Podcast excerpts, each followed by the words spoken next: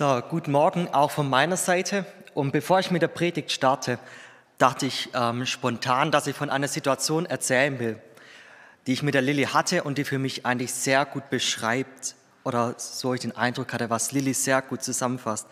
Es war mal ein Sonntag nach dem Gottesdienst, da kam die Lilly auf mich zu und drückte mir einen Geldschein in die Hand und sie sagte, du Jakob, diesen Monat ist etwas von meiner Rente übrig geblieben, du sollst es haben. Und ich bedankte mich, aber als ich mich bedankte, schnitt mir die Lilly ins Wort und sagte, ach Jakob, ich bin doch schon so reich von Gott bestenkt, was brauche ich da noch mehr? Und das ist das, wofür Lilly stande und wo Lilly auch mir als junger Christ ein großes Vorbild war.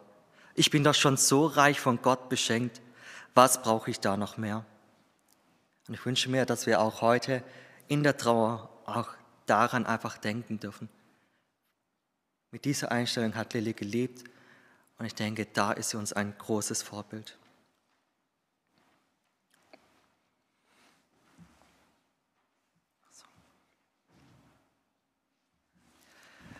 Jetzt ist natürlich der Sprung in die Predigt etwas groß, aber ich versuch's. Ich weiß von vielen, waren ja früher oder sind noch in der Kinder- und Jugendarbeit tätig. Mal die Frage, wer von euch war schon Mitarbeiter auf einem Zeltlager oder auf einer Kinderfreizeit? Mal die Hand hoch. Wer war schon mal Mitarbeiter? Es gehen sehr, sehr viele Hände hoch. Ich würde sagen, fast die Hälfte. Und für mich gibt es eine Sache, die zu Kinderfreizeiten als Mitarbeiter immer dazugehören akuter Schlafmangel. Ich weiß nicht, wie es euch damals ging, aber auf Freizeiten, wenn man die ganze Zeit Kinder um sich herum hat, alle paar Minuten gibt es Streite zu schlichten. Ähm, man kommt eigentlich nie zur Ruhe, aber trotzdem immer wieder zu sagen, ach, und ich nehme mich zurück und habe einen Moment, an dem ich einfach Ruhe vor den Kindern haben kann. Und 2018 da war ich auf einem Zeltlager, ein Jungszeltlager in Esslingen mit und hatte zwischendurch an einem Abend so einen schönen ruhigen Moment im Bauwagen.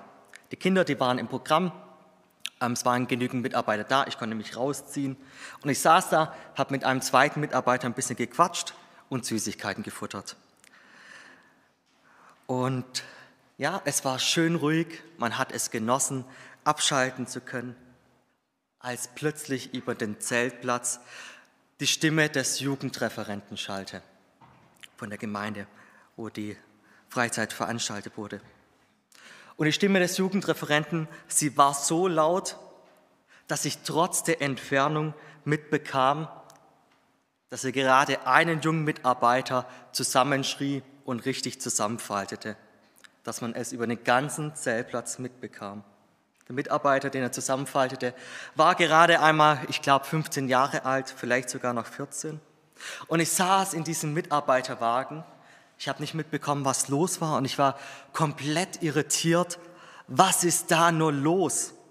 So kenne ich den Jugendreferenten ja gar nicht.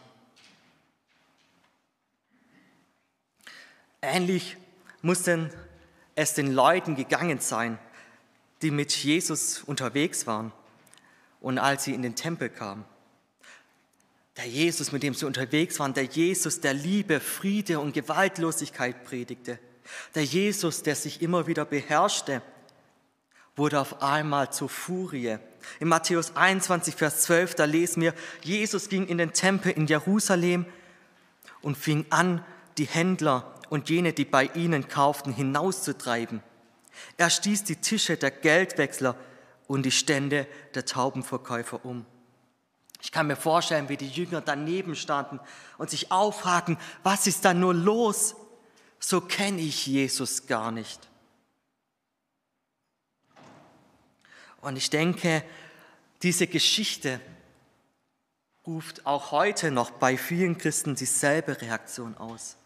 Diesen Jesus, den kenne ich doch gar nicht. Dieser Jesus, der wie eine Fuhre durch den Tempel durchgeht, der passt nicht in mein Gottesbild hinein. Was hat dieser Jesus damit zu tun, mit dem Jesus, der ein paar Tage später am Kreuz stirbt? Dieser Jesus erscheint auf den ersten Blick nicht in unser Gottesbild zu passen. Aber ich bin der festen Überzeugung zu Unrecht. Ich gehe sogar so weit, dass wir in diesem Jesus mehr von seinem Herzensanliegen erfahren als an vielen anderen Stellen in den Evangelien. Und dazu möchte ich zurück zur Zeltlagersituation geben. Gehen. Ein Grund, warum ich so überrascht war, war, dass der Jugendreferent alles andere als jähzornig war. Er war einer, den konnte man eigentlich nicht so leicht aus der Fassung bringen. Er war nicht aufbrausend. Er war einer, der eigentlich, ja, den konnte man eigentlich nicht auf die Palme bringen. Er war einer, der immer wieder viel Freude verbreitete und der selbst über die schlechtesten Witzen lachen konnte. Und einer, auf den man auch zählen konnte, selbst wenn man den größten Mist gebaut hatte. Und ich saß da im Mitarbeiterbauwagen und ich fragte mich, warum machte dann diesen jungen Mitarbeiter so zur Schnecke? Natürlich, ich war neugierig, ich habe versucht zu verstehen, was er schrieb. Und es ging eine ganze Weile so. Und ich versuche es in einem Satz ungefähr zusammenfassen. Ich versuche es auch mal in seiner Wortwahl wiederzugeben. Es war ungefähr das, was er gesagt hat. Du baust hier so einen Bullshit, während wir als Mitarbeiterteam die ganze Woche den Arsch aufreißen, um den Kindern Gutes zu vermitteln. Ich weiß tatsächlich nicht, was er getan hatte. Bis heute weiß ich es nicht. Aber ich weiß, was ich mitbekommen habe, dass aus pädagogischer und christlicher Sicht es eindeutig unangemessen war und dumm war. Aber es geht mir gar nicht um diesen jungen 15-Jährigen, sondern es geht mir um den Jugendreferenten, weil ich mich gefragt habe, warum ist er so ausgetickt? Ich denke, er ist so ausgetickt, weil er ein großes Herzensanliegen hatte. Er hatte das Herzensanliegen, dass die Jungs auf dem Zeltlager davon hören, dass sie wertvoll und von Gott geliebt sind. Und dafür lebte er, dafür arbeitete er. Das war sein Herzensanliegen, dafür brannte er. Und dadurch, dass er so ausgetickt ist, hat gezeigt, was für einen großen Eifer er für diese Sache hat. Und dieser Eifer hat ihn so emotional explodieren lassen. Es ging ihm nicht darum, den Mitarbeiter schlecht zu machen. Es ging ihm nicht darum, ihn bloßzustellen, was trotzdem natürlich der Nebeneffekt war. Aber eigentlich ging es ihm darum, dass die Kinder von Jesus hören. Der, die Wut Sie war ein Spiegel seines großen Herzensanliegen. Und ich würde tatsächlich auch sagen, dass diese Wut auch in dieser Situation angebracht war. Zurück zu Jesus, Sprung zurück. Die Wut, die Jesus hatte, als er in den Tempel ging und die Händler hinaustrieb, offenbart uns auch das Herzensanliegen von Jesus. Wenn wir nur sein Handeln anschauen, wie er die Tische umwirft, es gab eine zweite Situation schon davor, in der lesen wir von Johannes. Da das steht auch explizit, dass er sich eine Peitsche gemacht hat. In Matthäus lesen wir das nicht. Wenn wir das anschauen, dann ist Jesus ein Verrückter, ein Unruhestifter, ein Pöbler, den man einfach nur loswerden will, ein unzivilisierter Mann, den man am besten ins Gefängnis steckt.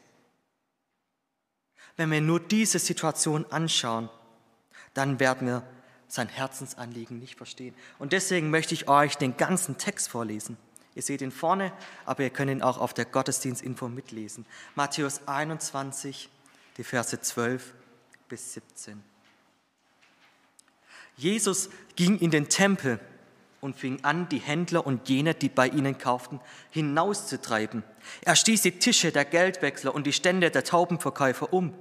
Dabei sagte er, in der Schrift steht, mein Haus soll ein Ort des Gebets sein. Aber ihr habt eine Räuberhöhle daraus gemacht. Blinde und Gelähmte kamen zu ihm und er heilte sie im Tempel. Die obersten Priester und die Schriftgelehrten sahen diese Wunder und hörten, wie die kleinen Kinder im Tempel riefen, Lob Gott für den Sohn Davids.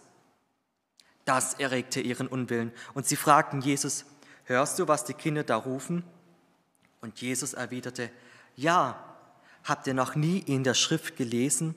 Dort steht geschrieben, Kinder und Säuglinge hast du gelehrt, dich zu loben. Dann ließ er sie stehen und kehrte nach Bethanien zurück, wo er die Nacht verbrachte. Mein Haus soll ein Ort des Gebets sein, aber ihr habt eine Räuberhöhle daraus gemacht. Mein Haus soll ein Ort sein, an dem Gott und die Begegnung mit Gott im Mittelpunkt steht. Aber euch geht es nur um das Geld. Das ist die Anklage von Jesus. Deswegen wirft er die Händler aus dem Tempel heraus. Das Interessante an dieser Stelle zum Überlegen ist, womit haben denn die Händler ihr Geld verdient?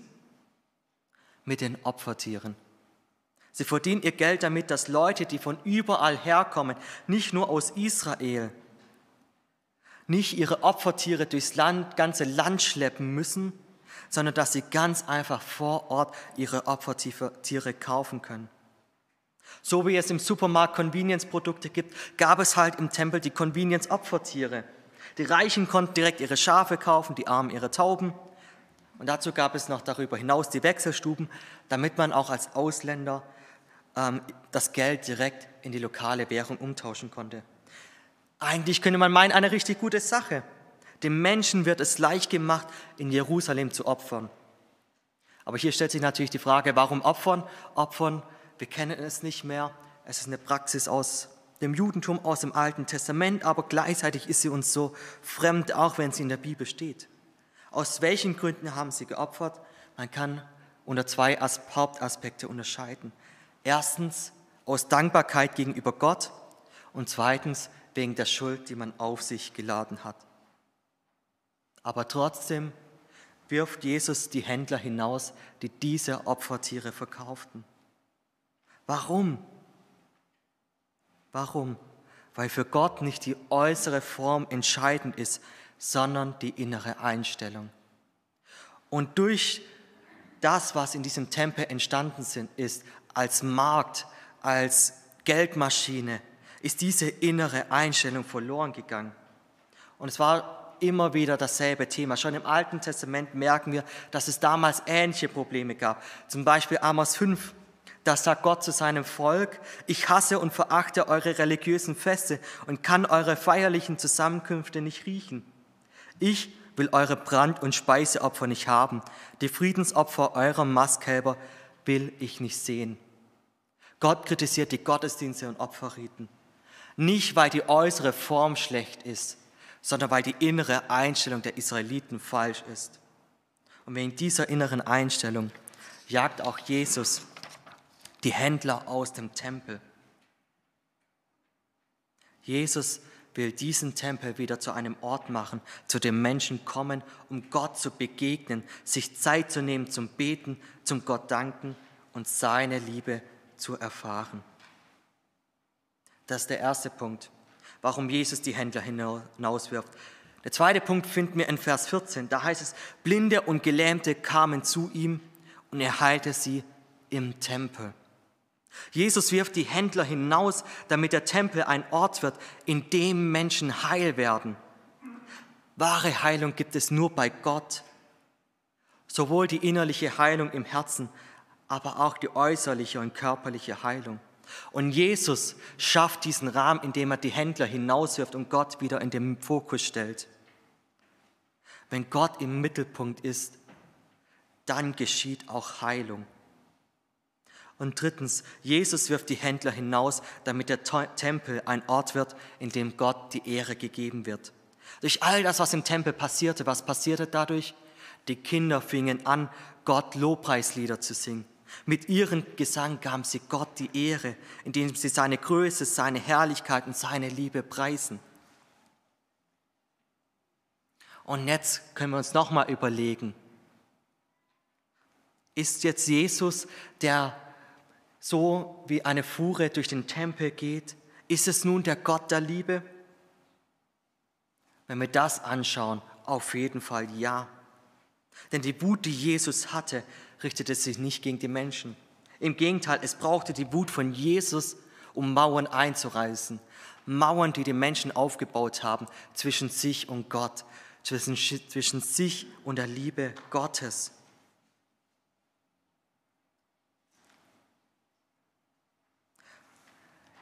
Jetzt kann man aber einhaken. Der Tempel existiert nicht mehr. Er ist im ersten Jahrhundert nach Christus zerstört worden. Wir haben seit fast 2000 Jahren keinen Tempel mehr in Jerusalem. Was hat also diese Geschichte noch heute mit uns zu tun? Und da ist mir sofort eine andere Stelle in der Bibel gekommen. Und ich glaube, die Stelle kennt die meisten von euch. 1. Korinther 6, da heißt es, wisst ihr nicht, dass euer Körper der Tempel des Heiligen Geistes ist? Wenn du Christ bist, dann lebt der Heilige Geist in dir. Du und dein Körper seid dann ein Tempel Gottes. Und jetzt kommt es zum spannenden Teil für dein persönliches Leben, für mein persönliches Leben.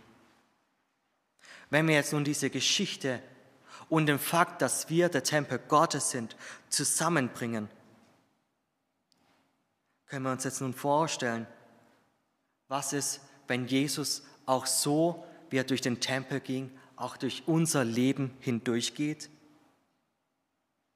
Wie würdest du reagieren? Wir können sehen, wie die Pharisäer reagieren und die Schriftgelehrten. Wie reagieren sie? Sie sind beleidigt und fühlen sich angegriffen. Denen hat es gar nicht gepasst, was Jesus aus dem Tempel gemacht hat. Sie waren zufrieden mit dem Tempel in Jerusalem, so wie er war, und nicht nur mit dem Tempel, sondern auch mit ihrem Glauben. Sie waren glücklich und zufrieden in ihrem religiösen Stolz, ihrer Gesetzlichkeit, ihrer Lieblosigkeit. Sie waren zufrieden mit ihrer äußeren Fassade. Und ihnen passte es gar nicht, dass Jesus hinter diese Fassade schaute und diese Fassade einreißen wollte. Und auch weniger passte ihnen die Art, wie es Jesus tat. Jetzt die Frage, was ist, wenn Jesus so durch dein Leben durchgeht? Würde uns dieser Jesus passen oder wären wir wie die Pharisäer und Schriftgelehrten? Um das zu verdeutlichen, möchte ich einen Punkt hervorheben. Ein Punkt, den ich immer wieder beobachten kann bei manchen Christen. Und dazu habe ich diesen schönen Panda hier vorne mitgebracht. Ihr habt ihn sicher schon gesehen und euch sicher schon gefragt, was hat es mit diesem Panda auf sich? Ich beobachte, dass es viele Christen gibt, die die Erwartung haben, dass Jesus sie mit Samthandschuhen anfasst. Jesus, der Gott der Liebe, ist für sie da, um ihnen ein gutes Gefühl zu geben. Ich habe tatsächlich für mich in den letzten Jahren einen Begriff dafür gesucht. Und ich nenne diese Christen die Teddybären Jesus-Christen. Ist kein richtiger Teddybär, ein Panda, aber ein Teddy habe ich leider nicht gefunden. Was ist ein Teddybär? Ein Teddybär ist dafür da, geknuddelt zu werden und er ist da, wenn man traurig ist, er ist da, wenn man glücklich ist. Und das Beste ist noch, im Gegensatz zu uns Menschen stellt er keine Ansprüche, er eckt nicht an. Und schaut ihn euch doch an, wie brav er hier vorne sitzt. Er schläft nicht bei meiner Predigt ein und ich weiß ganz sicher, dass er mich nachher auch nicht kritisieren wird. Was für ein angenehmer Zuhörer er doch ist. Aber was ist dieses große Problem mit diesem Teddybären-Jesus-Bild? Das große Problem, das ich bei den Menschen sehe, wo ich den Eindruck habe, dass sie so ein Glauben ist, ist dieser Fakt. Wenn ich einen Teddybären besitze, ist jetzt nicht meiner, der ist aus der Gemeinde, aber wenn er meiner wäre, dann bin ich der Besitzer des Teddybärs. Nicht der Teddybär besitzt mich, sondern ich besitze den Teddybären. Nicht der Teddybär, äh, nicht ich bin für den Teddybären da, sondern der Teddybär ist für mich da. Der große Denkfehler in diesem Glauben ist, dass man Jesus dazu degradiert, für mein persönliches Glück da zu sein. Er ist mein Kuscheltier, mein Haustier, mein Diener. Man vergisst, dass es genau andersherum ist. Nicht ich stehe über Jesus, sondern Jesus steht über mir. Wir Menschen sind dazu geschaffen, Jesus die Ehre zu geben und nicht andersherum. Wir sind geschaffen, um den Willen Gottes zu tun und nicht dafür, dass Gott unseren Willen erfüllt. Und ich merke, dass die Teddybären Jesus Christen das meistens vergessen. Aber ah, ich finde, dass dieser Jesus uns eines deutlich macht. Dieser Jesus, der in dem Tempel kommt und ein Unruhestifter ist, der auch in unser Leben hineinkommt und Tische umwirft und Dinge hinaustreibt. Dieses Bild zeigt uns, dass der Glaube an Jesus Ein Glaube ist, dass Jesus eine Person ist, der keine Angst davor hat, seinen Finger in unsere Wunden zu drücken. Jesus hat den Mut, uns bloßzustellen, wenn er unsere Sünden aufzeigt. Und Jesus hat kein Problem damit, die tiefsten Geheimnisse aus unserem Herzen auszugraben, die wir lieber versteckt halten wollen. Der Bibeltext, er zeigt uns, dass der Glaube an Jesus ein Glaube ist, der immer wieder wehtut. Aber nicht, weil Jesus sadistisch ist oder unbarmherzig oder weil er uns hasst. Nein, weil er uns liebt und weil er will, dass wir Gott in den Mittelpunkt stellen, ihn anbeten und dass durch unser Leben Menschen heil werden. Um das besser zu erklären, kam mir noch ein Bild. Ich glaube, mit dem Glauben ist es wie mit einer Massage. Ich war noch nicht bei einem professionellen Masseur, aber es gibt ein, zwei Leute, die schon mal versucht haben, meine Spannungen zu lösen. Und wie ist bei einer Massage? Man kommt mit einem Problem und erstmal tut es richtig weh. Wenn jemand so richtig da auf die Muskeln drückt und ich kenne da eine Person, die schafft es da auch immer wieder so zu drücken, dass ich mich vor Schmerzen krümme. Aber was ist am Ende da? Am Ende fühlt man sich einfach erleichtert, wenn die Muskeln entspannen und es geht einem einfach besser. Und so ist es auch mit unserem Glauben. Jesus muss immer wieder den Finger in unsere Wunden legen, nicht damit wir Schmerzen haben, sondern damit wir danach die Freiheit haben und die Liebe Gottes umso mehr erleben dürfen, die Gott uns schenken will. Jetzt ist die Frage, Frage an dich. Bist du bereit, durch Jesus immer wieder Unruhe in deinem Leben stiften zu lassen?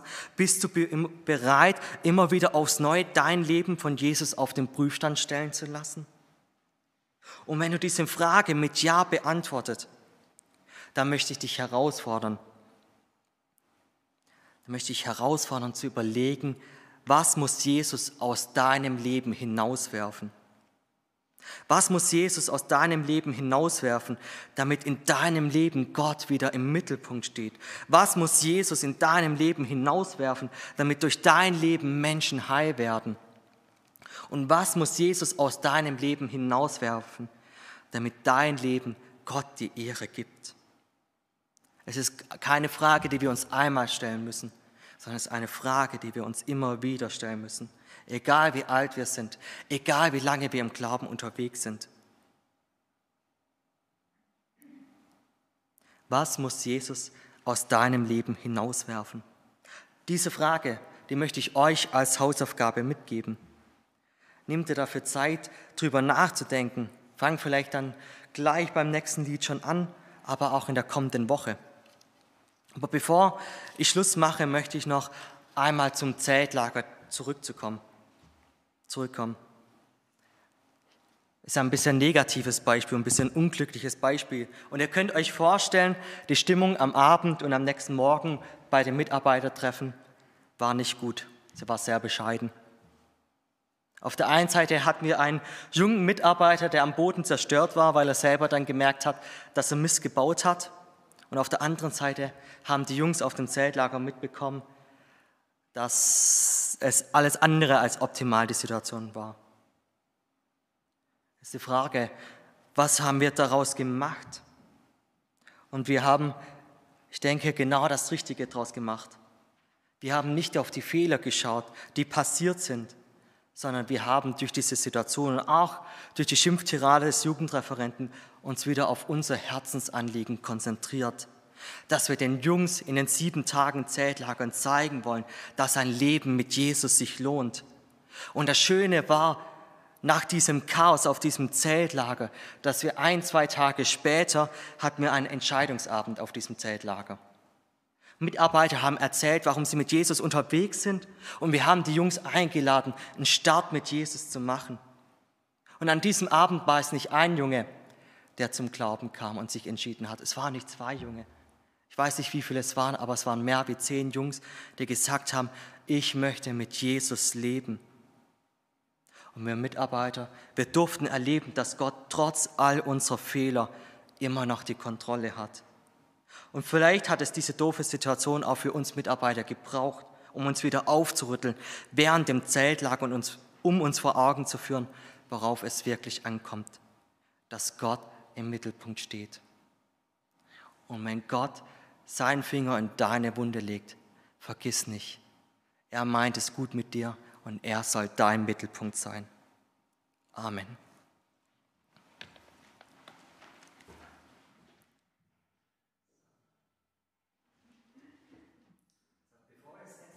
Gleich bete ich noch.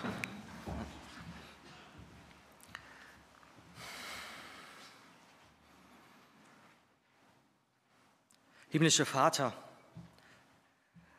du weißt, dass wir gerne in unserem Glauben lieber die einfachen Wege gehen würden, weil sie bequemer sind, weil sie einfacher sind, weil sie schmerzfreier sind. Aber du forderst uns immer wieder heraus und bist nicht zufrieden mit dem einfachen Weg, sondern du forderst uns heraus, uns ehrlich zu reflektieren und selbst unsere tiefsten Abgründe immer wieder anzuschauen.